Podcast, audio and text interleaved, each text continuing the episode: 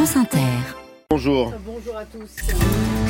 À voter, les bureaux de vote ferment en ce moment à Taïwan. Qui sera président? Le centre-gauche qui revendique une certaine indépendance vis-à-vis de Pékin ou le candidat nationaliste? Un vote crucial pour la paix alors que la Chine considère l'île comme une province à part entière. Nous serons sur place dans un instant. Au travail, Emmanuel Macron et Gabriel Attal n'ont pas fini leur conclave. Il faut compléter le nouveau gouvernement et choisir des ministres délégués et autres secrétaires d'État. Dans ce journal aussi, va-t-on manquer d'eau pour les JO Les fontaines à eau censées être obligatoires dans les lieux publics se font encore trop rares. Et nous vous emmènerons visiter le musée des arts asiatiques à Paris, un bijou de collectionneur.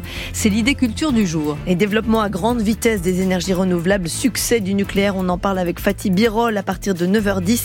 Le directeur exécutif de l'Agence internationale de l'énergie et l'invité dont n'arrête pas l'écho juste après le journal. France Inter.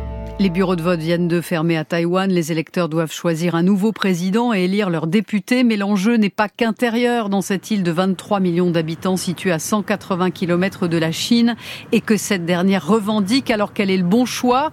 Trois candidats dont deux favoris. William Lai qui considère que Taïwan est déjà indépendant face au candidat nationaliste Ro Yi, favorable à un rapprochement. Bonjour Sébastien Berriot.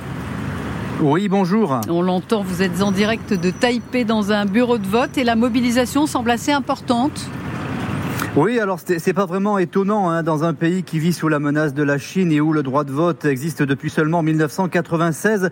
Les électeurs ont toujours tendance à se mobiliser ici de façon assez importante pour montrer leur attachement à la démocratie. Euh, les, premiers chiffres indiquent un taux de participation de plus de 40% à la mi-journée. Tout cela après une campagne assez agressive entre les deux principaux candidats. D'abord William Lai, vice-président sortant, indépendantiste. Le favori des sondages. Et face à lui, donc, Royoi, candidat KMT, principal parti d'opposition, qui souhaite, lui, un rapprochement avec Pékin pour éviter une guerre. La peur d'un conflit est évidemment euh, dans euh, l'esprit de certains électeurs, mais aussi pour beaucoup le refus d'être associé à la Chine. C'est ce que nous explique ce quarantenaire qui a voté tout à l'heure dans le centre de Taipei. J'espère que les deux parties du détroit de Taïwan ne se battront pas et qu'elles entretiendront des relations amicales. Nous avons de nombreux amis sur le continent, mais on a vécu à Taïwan toute notre vie et nous ne voulons pas être unifiés avec la Chine. Alors le vote est évidemment scruté de près euh, par la Chine, Sébastien, qui est même intervenu de manière indirecte dans la campagne électorale. Oui, c'est ça, la Chine qui n'a pas hésité à mettre la pression sur les électeurs à quelques heures du vote. Pékin a appelé les Taïwanais à faire le bon choix, qualifiant le candidat indépendantiste William Lai de grave danger. Euh, l'intéressé qui a répondu tout à l'heure de manière indirecte dans son bureau de vote en appelant les électeurs, lui, à chérir la démocratie. Sébastien Berriot en direct de Taipei pour France Inter. Le secrétaire d'État américain Anthony Blinken demande à Pékin de maintenir la paix et la stabilité. Les États-Unis entendent bien sécuriser le trafic maritime dans la mer Rouge et les menaces de représailles des Houthis n'y changent rien. Washington a mené une nouvelle frappe contre les rebelles yéménites qui a visé un site radar. Le secrétaire général des Nations Unies Antonio Guterres a demandé à toutes les parties d'éviter l'escalade et une extension du conflit au Proche-Orient. Travail, vitesse, discipline, ce sont les mots d'ordre d'Emmanuel Macron à la nouvelle équipe de Gabriel Attal. Une équipe resserrée, 14 ministres, mais qui n'est pas encore au complet. L'idée, c'est de ne pas dépasser une trentaine de membres au total. Mais encore faut-il choisir les secrétaires d'État et autres ministres délégués. C'est la suite, Maxence Lambrec, d'un casse-tête éminemment politique. Vous êtes les soldats de l'an 2 du quinquennat, a lancé Emmanuel Macron hier à ses ministres. Des soldats qui cherchent à assurer leurs arrières, c'est-à-dire à avoir des troupes. Bruno Le Maire veut au moins quatre fidèles sous sa tutelle. Même chose pour Christophe Béchu à l'écologie, pour Catherine Vautrin qui pilote travail, santé, solidarité. La bataille concerne aussi les décrets d'attribution dont découlent plus ou moins de moyens. L'Élysée espère aboutir au casting complet dans une dizaine de jours. Il en avait fallu 20 après la nomination de Jean Castex tellement l'équation est complexe. Il s'agit aussi de consoler François Bayrou et Édouard Philippe qui ont mal digéré les nominations de Gabriel Attal et Rachida Dati. Après tout ce qu'on a donné, on est pour l'instant très mal payé, s'énerve un élu modem. S'il veut garder sa majorité, il va falloir qu'on monte à bord. Emmanuel Macron en a conscience, mais il n'aime pas cette période où tout se joue dans les arrières-cuisines, presque à ciel ouvert, avec en tête cette vieille maxime du chancelier Bismarck. Si les gens savaient comment on fabrique des saucisses, il n'est pas sûr qu'ils continueraient à en manger. Maxence Lambrec, Emmanuel Macron recevra lundi les parlementaires de la majorité en présence des ministres du gouvernement Attal et il pourrait donner une conférence de presse mardi. Est-ce une faute de car ou une sortie délibérée? La ministre de l'Éducation nationale, Amélie Oudéa-Castera, interrogée hier lors de son premier déplacement sur sa décision de transférer ses enfants du public vers le privé, à savoir le collège-lycée catholique Stanislas à Paris, a expliqué qu'elle avait pris cette décision par frustration face au paquet d'heures de cours non remplacées lors des absences des professeurs. Les syndicats comme le SNES FSU dénoncent des propos lunaires et provocateurs. Marine Le Pen s'indigne. Sept ans au pouvoir, sept ans qu'ils rien fait. Fin de citation. Stéphane Séjourné, lui, le plus jeune ministre des Affaires étrangères de la Ve République, est en déplacement à Kiev. Il doit rencontrer Volodymyr Zelensky. Il honore en fait Bertrand Galichet, un déplacement prévu par sa prédécesseur Catherine Colonna. Aider l'Ukraine, c'est garantir la victoire de la démocratie, avait martelé hier le nouveau ministre des Affaires étrangères.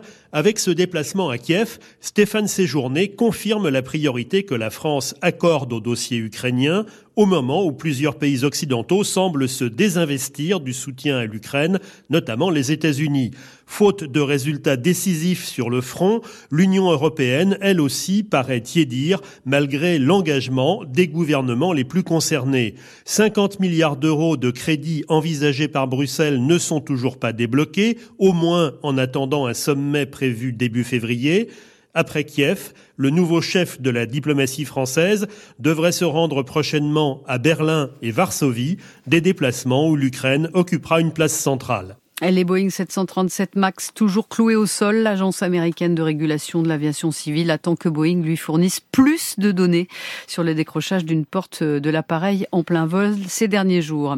Fontaine, j'aimerais bien boire de ton eau. Pour éviter le gaspillage et la pollution, les établissements recevant du public doivent depuis deux ans, en principe, avoir installé des fontaines pour que les usagers puissent remplir leurs gourdes et éviter les bouteilles en plastique. Mais en avez-vous vraiment trouvé dans les gares ou encore les centres commerciaux.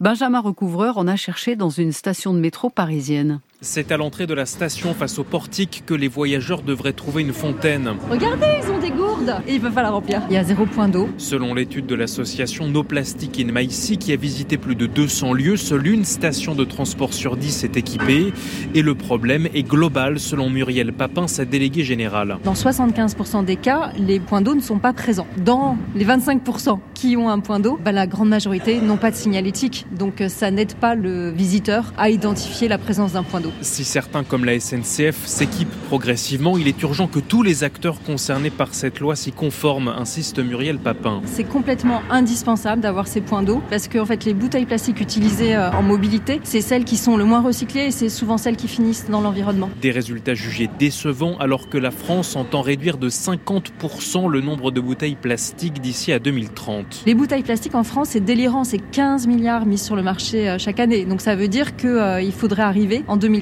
à 7,5 euh, milliards et on n'en prend pas du tout le chemin puisqu'on a augmenté le nombre de bouteilles euh, vendues l'année dernière. Et nous, on engage particulièrement les distributeurs à arrêter de vendre de l'eau en bouteilles plastiques. L'association plaide aussi pour une campagne de promotion de ces fontaines et de l'eau du robinet. Et ce sera d'autant plus crucial avec les Jeux Olympiques l'été prochain. L'idée culture du week-end. Si vous êtes dans la capitale, profitez-en pour découvrir le premier musée d'art asiatique de Paris. Il fête ses 150 ans cette année. Il a été créé par Henri Tchernouski de retour d'une expédition de près d'un an et demi au 19e siècle. Visite guidée, Isabelle Pasquier. Ce musée, c'est le rêve complètement fou d'Henri Tchernouski, qui en 1871 est parti en bateau à vapeur au Japon, en Chine, en Indonésie, à Ceylan et en Inde. Ce temple des arts asiatiques qui longe le parc Monceau est un bijou de collectionneur. Henri Tchernouski, républicain italien exilé politique en France, va réussir en 16 mois à rassembler 5000 objets, dont ce Bouddha de 4 mètres de haut, mais aussi des estampes céramiques et surtout 1500 vases en bronze. Éric Lefebvre, directeur du musée.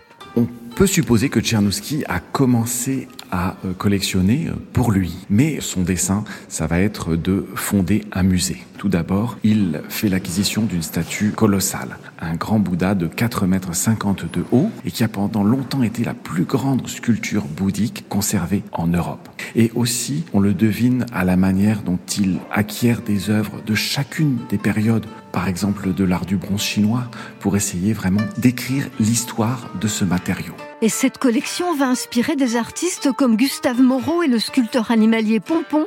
Elle marque aussi le début du japonisme. Retour d'Asie, c'est jusqu'au 4 février au musée Tchernouski à Paris. C'était le journal de Christelle Rebière, il est 9h10. La météo avec Bleu Forêt le fabricant français de chaussettes et collants. Cachemire, fil d'Écosse, soie, coton ou laine. Bleu Forêt, un luxe français.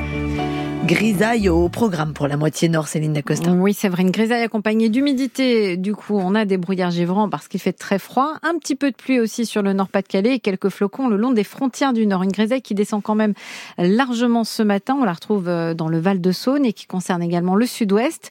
Alors que pour le reste de la moitié sud, on aura déjà de larges éclaircies ce matin. Pas beaucoup de changements cet après-midi, si ce n'est que ça se dégagera quand même sur le sud-ouest. Ça devrait rester gris au nord de la Loire avec peut-être quand même un peu de lumière, ce qui veut dire un peu de soleil faites plein de gestes. Oui, j'aime bien, je parle avec Pour les températures, c'est froid ce matin jusqu'à moins 11 degrés à Colmar. C'est mon côté méditerranéen, qu'est-ce que vous voulez que je vous dise? C'est vrai, moins 11 à Colmar, moins 10 degrés à Clermont-Ferrand, ce sont les valeurs les plus froides relevant en pleine ce matin.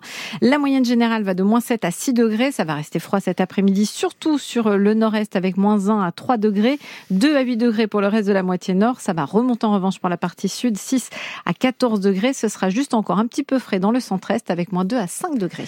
La météo de Céline Dacosta à suivre. On n'arrête pas l'écho.